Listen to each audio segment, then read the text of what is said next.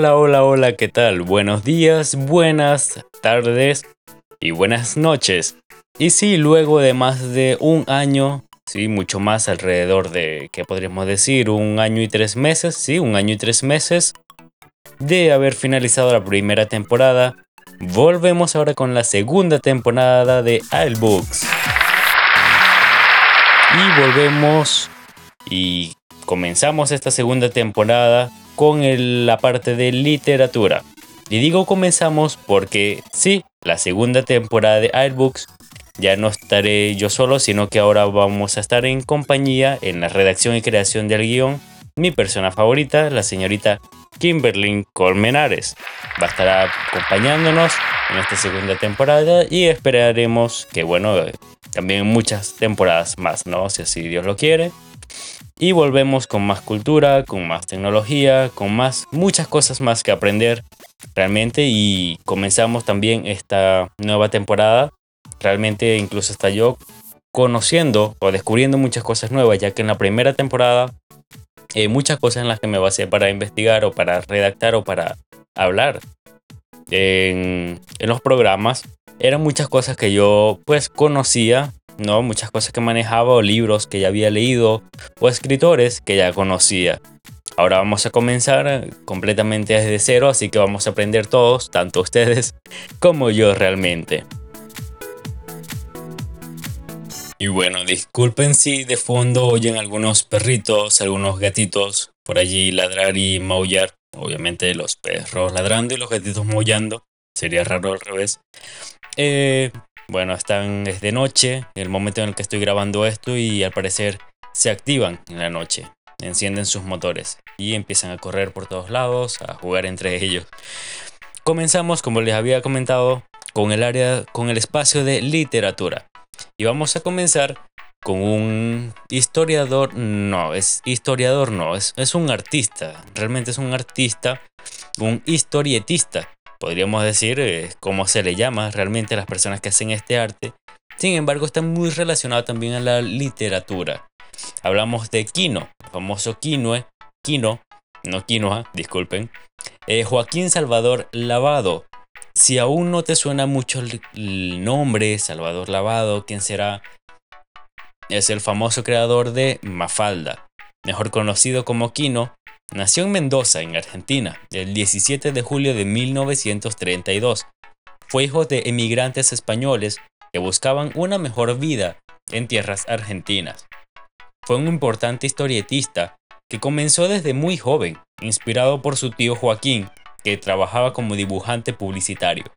Sus influencias fueron marcadas por los trazos de autores como Lino Palacio, Oxy, Luis J. Medrano, Divito, Bosch y Saúl Steinberg. Tuvo un breve paso por la Escuela de Bellas Artes, cosa que no me sorprende mucho ya que si nos fijamos, muchos grandes artistas plásticos, muchos, bueno, pintores, valga la redundancia, muchos escultores, han estado en estas escuelas o en famosas universidades durante breves tiempos.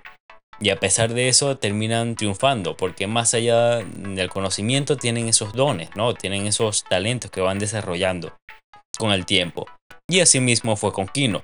Luego comenzó a trabajar como dibujante a finales de los años 40.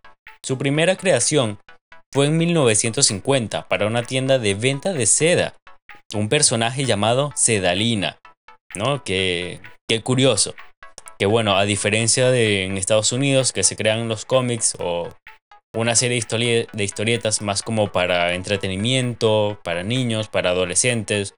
Tenemos eh, muchos famosos de Marvel como Thor, como Spider-Man, que fueron prácticamente salidos en la década de los 50, 60 más o menos. Superman, que bueno, es mucho más antiguo.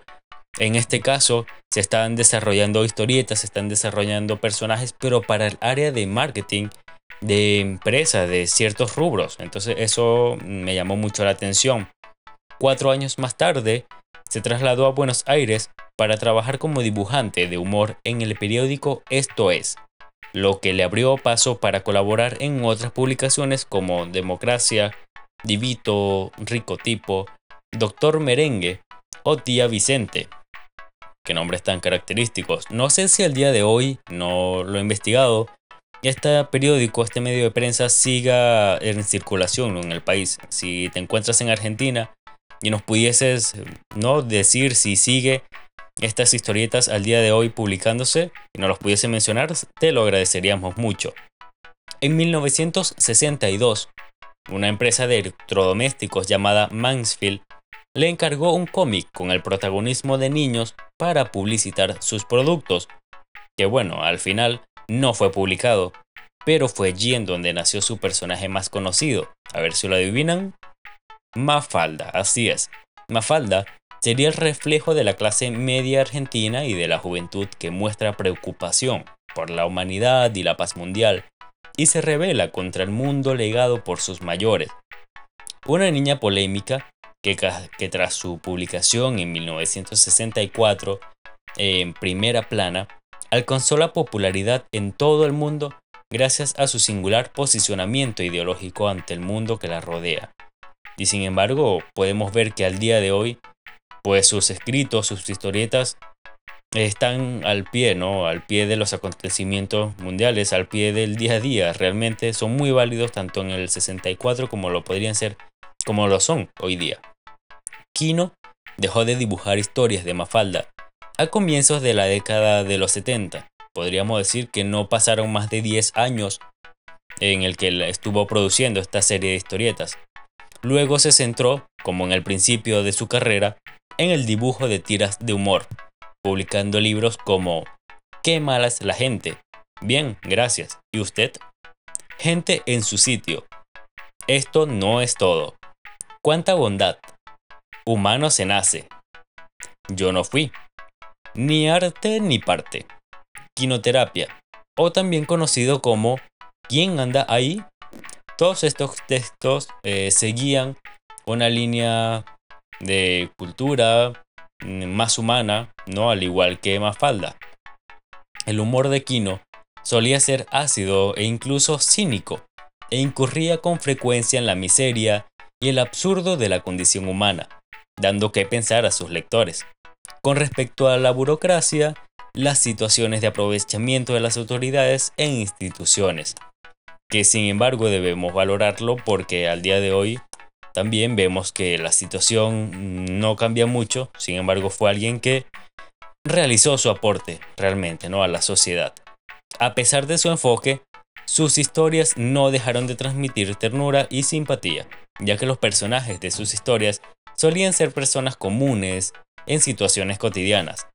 La, visión de Kino fue producto de las circunstancias también argentinas durante los últimos 40 años, el humanismo mezclado con el pesimismo de sus obras fueron las razones para lograr el éxito que alcanzó dentro y fuera de toda Hispanoamérica. Kino falleció el 30 de septiembre del año pasado, del 2020, tras estar internado a causa de un accidente cerebrovascular a los 88 años. Un día después de haberse cumplido 56 años casualmente de la primera publicación de su tira más emblemática Mafalda. Y hasta aquí dejamos este apartado de literatura donde conocimos a Aquino, ¿no? un poco sobre su vida. Si quisieras conocer un poco más sobre qué, sobre qué obras hizo, ¿no? cuáles premios ganó. Tiene una historia realmente muy extensa ya que tuvo también mm, visitando Europa. Si quisieras conocer un poco más sobre este historiador, sobre este, bueno, sobre este personaje, Puedes dejárnoslo en los comentarios y lo vamos a tomar en cuenta para próximos capítulos. Muchas gracias y te esperamos.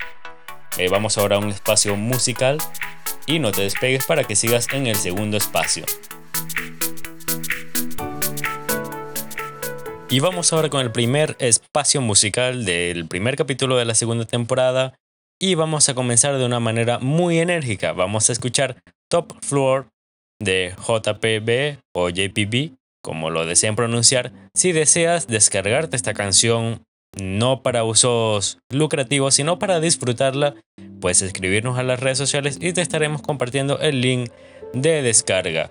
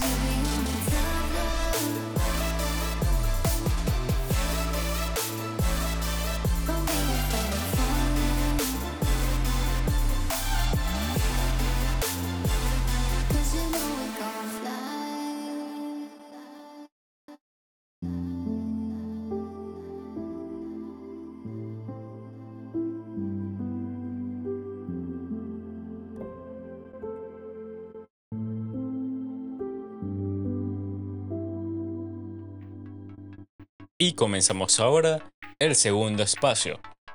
Normalmente me gusta dejar, igual que en la primera temporada, me gustaba dejar el área de tecnología, el espacio de tecnología, para finalizar. Sin embargo, vamos a comenzar esta segunda temporada con tecnología en el segundo espacio. Y esta ocasión vamos a hablar de la tecnología revolucionaria que, bueno, esperamos tener en todos los países este año. Hablo de la tecnología 5G. Eh, del año del 5G posiblemente sea este. ¿Qué hablamos cuando nos referimos al 5G? Son las siglas utilizadas en comunicaciones para referirse a la quinta generación de tecnologías de telefonía móvil. Si quieres conocer un poco más sobre las otras tecnologías, la 1G, 2G, 3G, puedes dejárnoslo en los comentarios y ya lo estaremos entonces en cuenta, lo tomaremos en cuenta para próximos capítulos para próximos podcasts. De acuerdo a la asociación GSM, para 2025 se prevé que las redes 5G contarán con más de 1.7 mil millones de suscriptores en el mundo. Es probable que, eh, debido a los acontecimientos actuales que nos han llevado al trabajo remoto, el 5G empiece a formar parte de nuestras vidas antes de lo esperado y realmente yo también lo espero, ya que en el trabajo remoto, al menos en mi caso, a veces es necesario poder mover eh, documentos, ¿no? Descargar documentos de 20, 40 hasta 60 gigabytes por día y realmente es muy necesaria esta tecnología. La necesidad de una conectividad estable, confiable y con mayor ancho de banda también le abre las puertas a la implementación del 5G. Pero ¿Cuál vendría siendo el principal beneficio? Podrían preguntarse algunos. El beneficio de esta tecnología es principalmente la velocidad de descarga, que puede superar los 10 GB por segundo, imagínense. Con el 5G se podrá navegar 10 veces más rápido que con la fibra óptica actual, gracias al incremento de la frecuencia alrededor de 3.5 GHz e incluso llegando hasta algunas decenas de gigahertz. También se podrán conectar más dispositivos al mismo tiempo. El tiempo de respuesta de la red se reducirá hasta límites imperceptibles, permitiendo conectarse en tiempo real sin retraso, lo que nos permitiría, bueno, yo no soy gamer, a los gamers, a los que les gusta hacer streaming, poder jugar ¿no? sin un lag y poder jugar tranquilamente en tiempo real. Algunos países, de hecho, como Estados Unidos, ya pueden hacer uso del 5G. Pero ¿es segura esta tecnología? Ya que bueno, hay muchos artículos, ¿no? De conspiracionistas, de muchas personas que podríamos encontrar en las redes. Eh, hay prácticamente dos bandos, unos los que apoyan, otros de los que no apoyan.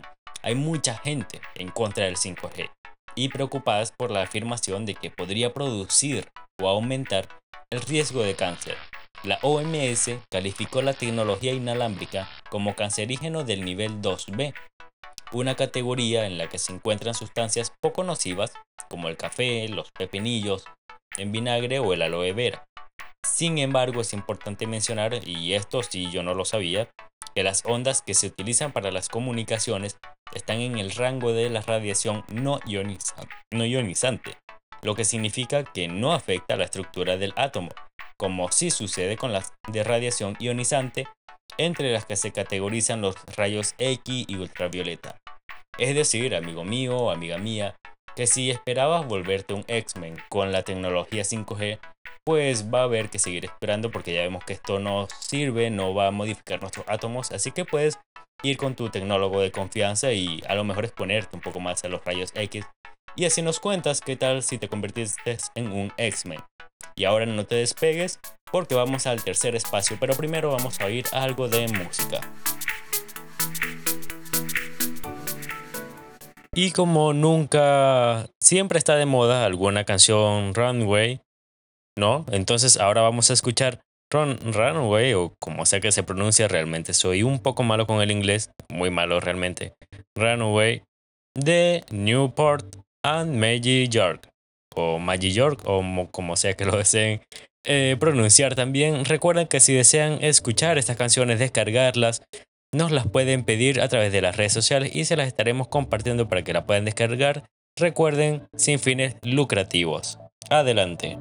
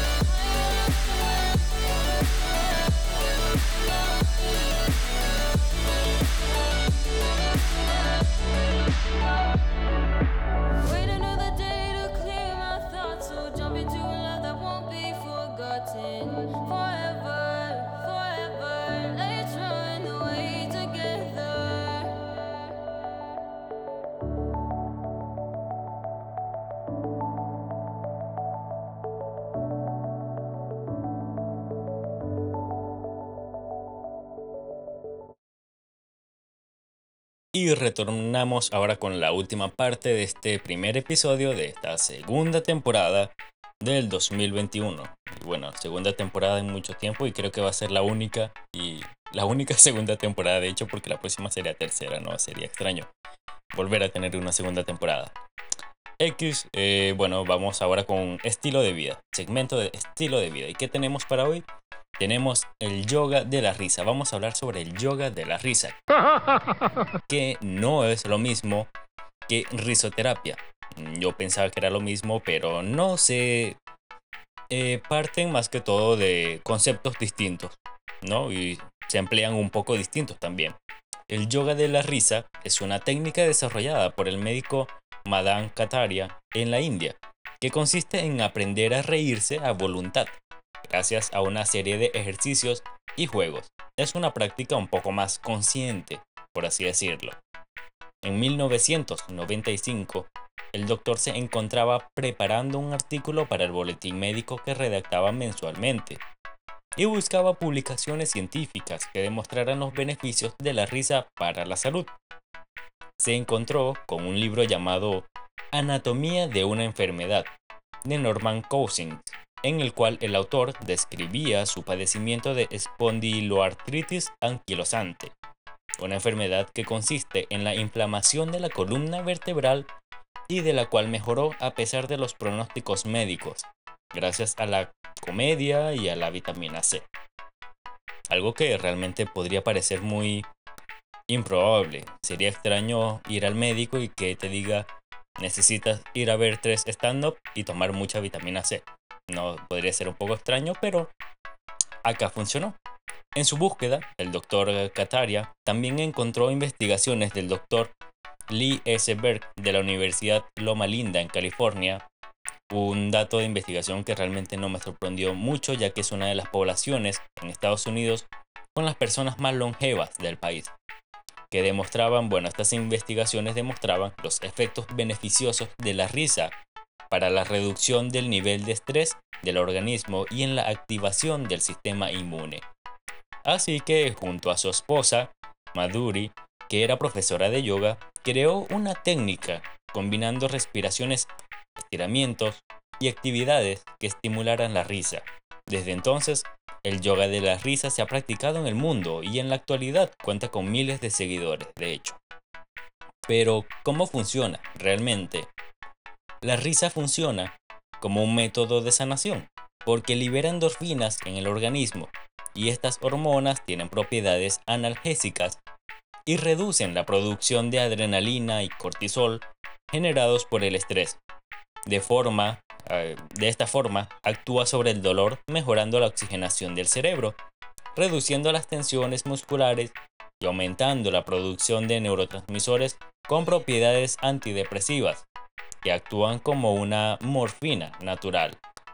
La risa aumenta el número de glóbulos blancos, por lo que ayudará a evitar virus comunes como resfriados y actúa como un gran estimulante en casos de enfermedades como el SIDA o el cáncer, según los médicos, para mantenerse con buena salud y extender el tiempo de vida de 10 a 15 minutos de risa al día serían de gran ayuda, lo cual puede ser muy beneficioso porque no necesitas un gran espacio para estirarte, hacer flexiones, saltar, hacer sentadillas, sino que simplemente donde te encuentres puedes simplemente hacer tu ejercicio allí de yoga de la risa, ¿no? Respiras y trata de estimular la risa, ya que también pues el cerebro en cierta forma le cuesta un poco reconocer la risa verdadera de la risa falsa. Entonces puedes mm, reírte forzosamente durante algunos segundos hasta que empieces realmente a reírte de la nada, podríamos decirte. Y bueno, con esto finalizaríamos este primer podcast de esta segunda temporada. Ya hablamos sobre quién fue Kino, ¿no? el productor, el historiador o el historietista, mejor dicho, de Mafalda. Hablamos también de la tecnología 5G, de que ya sabemos, bueno, hay un debate allí, ¿no? Sobre si da cáncer o si no da cáncer. Y en caso de que pueda, ¿no? Estimular un poco el cáncer, ya tenemos en el tercer espacio la solución ríete y genera muchos glóbulos blancos para luego poderte sanar. No solo del cáncer, sino también de del resfriado, ¿no? Y muchas otras cosas más. Entonces, te invitamos para el segundo podcast la próxima semana. Esperamos que te haya gustado. Si quisieras conocer muchas cosas más, si quisieras eh, conocer otros escritores, otros temas literarios, más de tecnología nos los puedes dejar en los comentarios y lo tomaremos en cuenta para próximos capítulos. Hasta luego y que sigas teniendo un buen día, una buena tarde o si ya vas a dormir o si ya es de noche cuando lo estás escuchando, que tengas una muy feliz noche.